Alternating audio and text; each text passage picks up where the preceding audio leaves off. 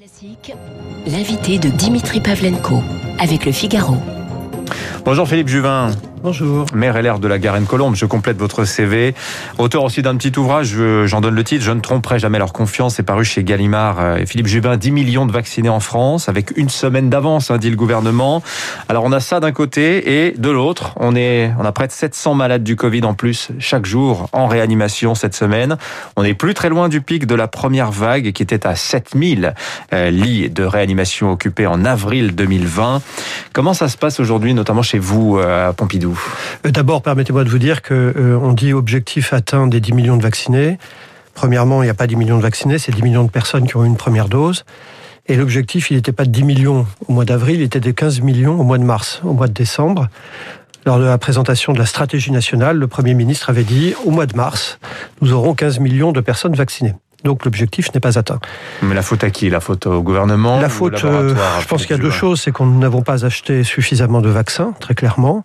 Et deuxièmement, nous avons un problème euh, logistique de distribution. On voit très bien que on a dit pas de vaccinodrome, désormais enfin on est en train de les ouvrir euh, avec difficulté. Bref, euh, les deux sujets s'entrelacent. La conséquence, c'est moins un problème de laboratoire, parce qu'aurait-on commandé deux fois plus à AstraZeneca, ils n'auraient pas livré plus. Les deux, les deux, les deux. La Grande-Bretagne en a commandé beaucoup, les États-Unis en ont commandé beaucoup, et y arrivent. En gros, les États-Unis vaccinent jusqu'à 3-4 millions de personnes par jour. Vous m'avez entendu, par jour. Ça signifie que les États-Unis ont vacciné en euh, trois jours ce que nous avons vacciné en trois mois. Donc vraiment, il y a aussi une question logistique, mais il y a aussi une question de nombre de vaccins. Alors vous me demandiez comment ça va à l'hôpital. Bien, les réanimations sont pleines et euh, continuent à se remplir, c'est la, difficulté, euh, avec une tendance qui fait qu'on pense qu'au moins pour les dix prochains jours, ça va continuer à monter. Et une des conséquences, et c'est le sujet bien sûr, c'est que nous avons dû annuler un certain nombre de patients qui venaient pour des interventions chirurgicales, par exemple, ou des mmh. diagnostics. Environ 45% en Ile-de-France d'annulation.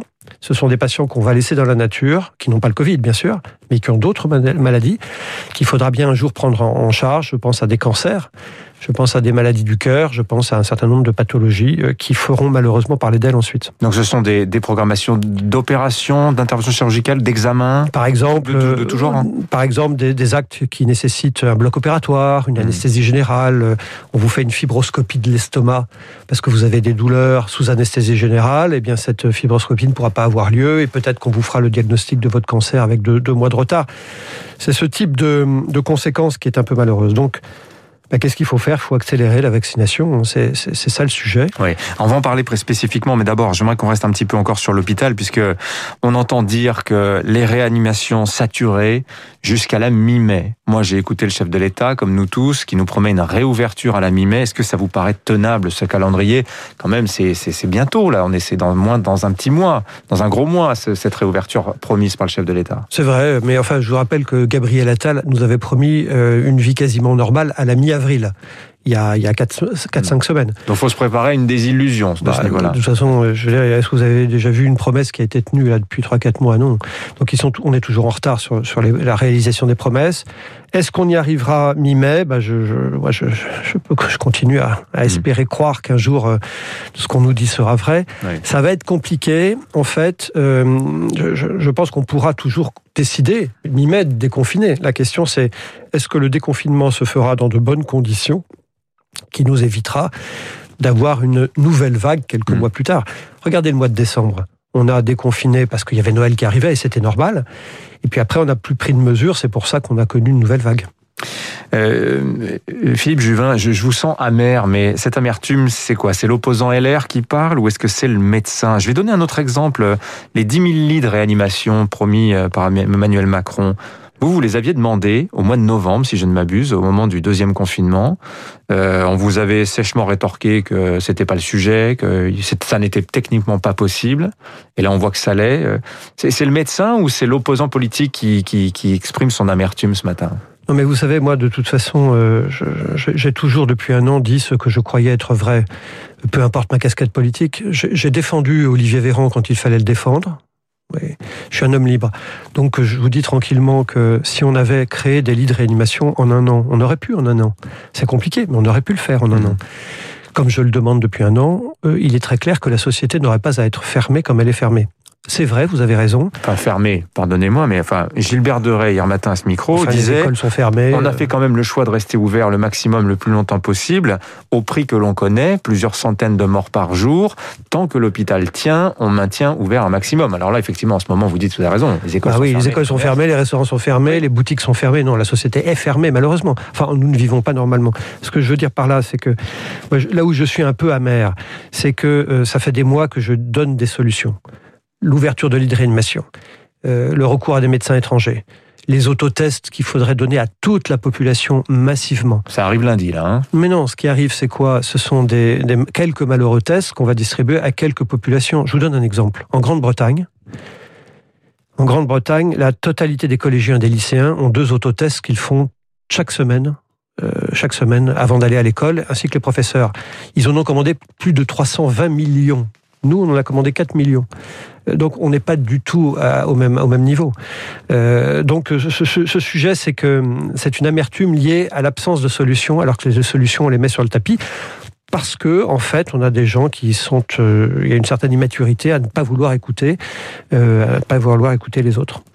Alors, il y a un, deux, deux autres sujets qui m'intéressent beaucoup. Je pense aussi les auditeurs. D'abord, euh, vous dites, il, aurait fallu, il eût fallu que la France appliquât la stratégie zéro Covid. C'est celle qui a été déployée dans plusieurs pays asiatiques, à commencer par la Chine, citons également le Vietnam. Qu'est-ce que c'est que cette stratégie zéro Covid? Qu'on comprenne une fois pour toutes, parce qu'on en entend parler Bien tout le temps et on ne sait sûr. pas ce que c'est. Bah, c'est c'est quoi? C'est que quand nous avons déconfiné, au mois de juillet, il y avait 200 nouveaux cas tous les jours. Vous voyez, en Ile-de-France, c'était pas beaucoup. Mais quand vous avez très peu de cas, si vous avez une stratégie qui consiste à, euh, dès qu'il y a un cas qui apparaît, vous l'isolez, vous le mettez en quarantaine dans un hôtel, euh, vous contrôlez les arrivées aux aéroports, ce qu'on n'a jamais fait. Bref, euh, vous avez recours à un confinement éventuellement d'un quartier pendant 5-6 jours, dès qu'arrive, euh, dès que survient un cluster, en fait, vous pouvez rouvrir le reste de la société. Vous pouvez rouvrir les boutiques, les restaurants.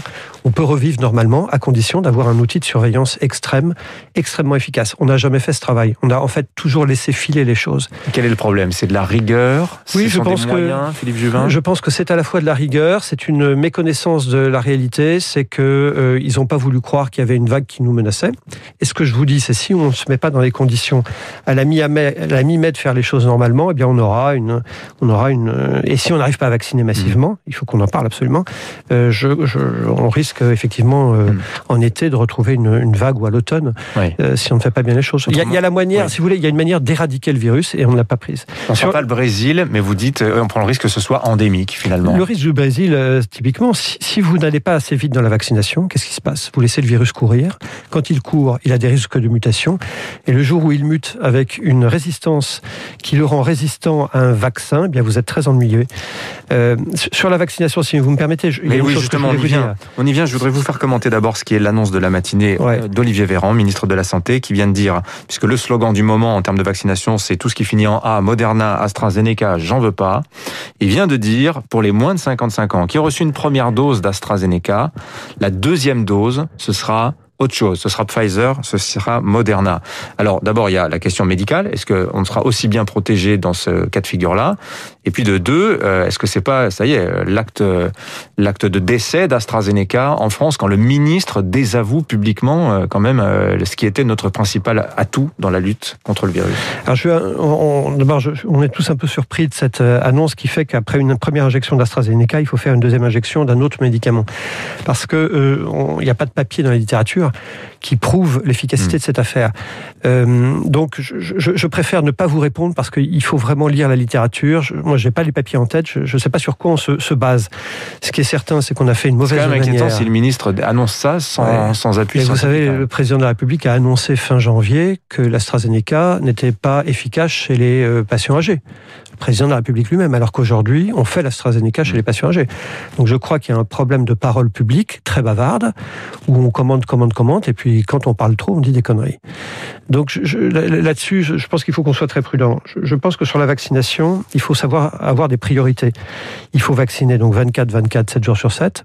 Et puis, il faut vacciner des populations qui aujourd'hui ne sont pas vaccinées. Dans ma commune, j'ai un centre de vaccination. Eh bien, si on veut rouvrir les écoles à la mi-avril, puisque c'est le à la mi à la mi-avril, c'est enfin, à la fin avril, ce qui est ce qui est ce qui est c'est ce qui est le projet officiel. Il faut vacciner les enseignants. Donc moi, dans mon centre de vaccination... C'est prévu, hein, ça c'est... Bah, peut-être, mais c'est chaque fois prévu, c'est chaque fois décalé. Ça a encore été redécalé, les enseignants. Hein. Hmm. Je, je, pense qu'on peut plus attendre sur les enseignants. Donc dès la semaine prochaine, je vais proposer dans ma commune de vacciner les enseignants de maternelle et de primaire qui sont sous la responsabilité de la commune. Quitte à prendre les doses prévues pour d'autres On va recevoir, on va se débrouiller, on va faire en sorte qu'il y ait une centaine d'enseignants. Eh bien, c'est la centaine d'enseignants. Si on veut que les enfants puissent retourner à l'école d'une manière euh, sereine, il faut euh, acter que les enseignants doivent être vaccinés. Donc mmh. oui, j'assume le fait que nous allons vacciner les enseignants à la Garenne-Colomb. Il y a trois sujets autour de la vaccination. Donc, tu d'abord euh, la défiance qui monte euh, autour d'AstraZeneca par contamination Moderna aussi. Euh, on entendait des médecins dire ça finit en A, et les deux vaccins, et des gens viennent nous dire ça finit en A, on n'a pas confiance. C'est terrible. Donc, c'est terrible. Donc, il y a la question de confiance autour des vaccins.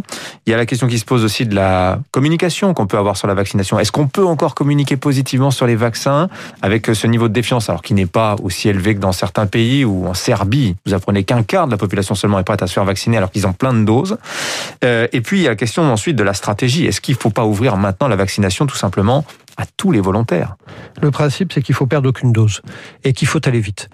Donc euh, il est évident que euh, d'abord il faut rassurer la population. Est-ce qu'il y a eu une campagne? D'information officielle du gouvernement, des autorités sanitaires, pour dire faites-vous vacciner. Il y a eu cette campagne très sympa où on voit une grand-mère qui embrasse ses petits-enfants il y a deux semaines, mais ce n'est pas une campagne à la hauteur des inquiétudes. Si les gens ne veulent pas se faire vacciner, c'est qu'on leur raconte des trucs qu'ils voient sur Internet en disant euh, vous allez recevoir, enfin il va y avoir des effets secondaires, des trucs épouvantables. Eh bien, c'est à ces questions-là qu'il faut répondre. Moi, je, je, suis assez étonné. Nous sommes en avril, qu'alors que la campagne aurait dû commencer en décembre, nous n'ayons pas une campagne d'information. Mais attendez, les seuls, les, seuls, mais les seuls qui disent la vaccination c'est bien, il faut se faire vacciner, c'est nous les médecins sur les plateaux. C'est quand même ahurissant. Je, je crois qu'il faut une campagne officielle expliquant les avantages, les inconvénients, parce que comme tout médicament, il y a des inconvénients des vaccins. Ça n'a pas été fait, c'est quand même surprenant. Mais euh, oui, mais là-dessus, regardez, d'autres médias, on voyait les journalistes vedettes de la chaîne faire la promotion de la vaccination. Il y a plein de gens qui ont vécu ça comme une forme de bourrage de mou, qui se sont dit, mais attendez, mais on on veut pas la rendre obligatoire cette vaccination, mais on me met la pression. Il y a, il y a déjà ce, ce, ce, ce rapport de force là. C'est quand même délicat de communiquer sur un sujet pareil. Et puis, pardonnez-moi, mais des cas de thrombose, des jeunes de 23, 24 ans qui meurt deux semaines après la vaccination, l'agence européenne du médicament qui dit il y a peut-être un lien. Mais c'est ça qu'il faut expliquer ah justement avec des chiffres parce que sinon vous en restez à la rumeur. C'est qu'est-ce que vous voulez expliquer là-dessus bah, Par exemple, sur 20 millions de gens qui ont reçu l'AstraZeneca, 20 millions, il y a eu 25 cas de thrombose grave, hmm. d'accord? C'est 25 de trop dont 9 décès. Et si j'étais le 26e C'est ça que se disent les gens. Peut-être. Et que se serait-il passé si vous n'aviez pas, c'est la question que je pose, mhm. vacciner les 20 millions? Combien sur les 20 millions qui ont été vaccinés seraient morts du Covid? Ce sont tous ces éléments-là qu'il faut mettre sur la table. Sinon, on en reste à de la rumeur scientifique. Les sciences, c'est quelque chose de sérieux. On le fait avec des chiffres et on donne les vrais chiffres. Sinon, vous avez raison. Les gens racontent et pensent n'importe quoi. Donc moi, je pense qu'une campagne est absolument nécessaire. Mhm. Ensuite, le deuxième point, c'est si les gens ne veulent pas se faire vacciner, eh bien, qu'on fasse les doses à ceux qui veulent être vaccinés. Soyons pragmatiques. Il y a suffisamment de Français aujourd'hui qui veulent être vaccinés pour qu'on n'ait pas à se poser la question de qu'est-ce qu'on fait d'une dose. Euh, dans ma commune, dans mon centre de vaccination, jamais nous n'avons jeté une dose. Il y a des listes d'attente, on vous appelle s'il nous reste des doses le soir et euh, on injecte 100% des doses. Donc je pense que c'est un faux problème d'une certaine manière, parce que plus vous allez vacciner, plus vous allez vacciner. Les gens simplement vont se dire, tiens, oui c'est vrai, je pourrais me faire vacciner parce que mon voisin s'est fait vacciner il y a deux mois et lui maintenant, il est, il est, euh, il est protégé.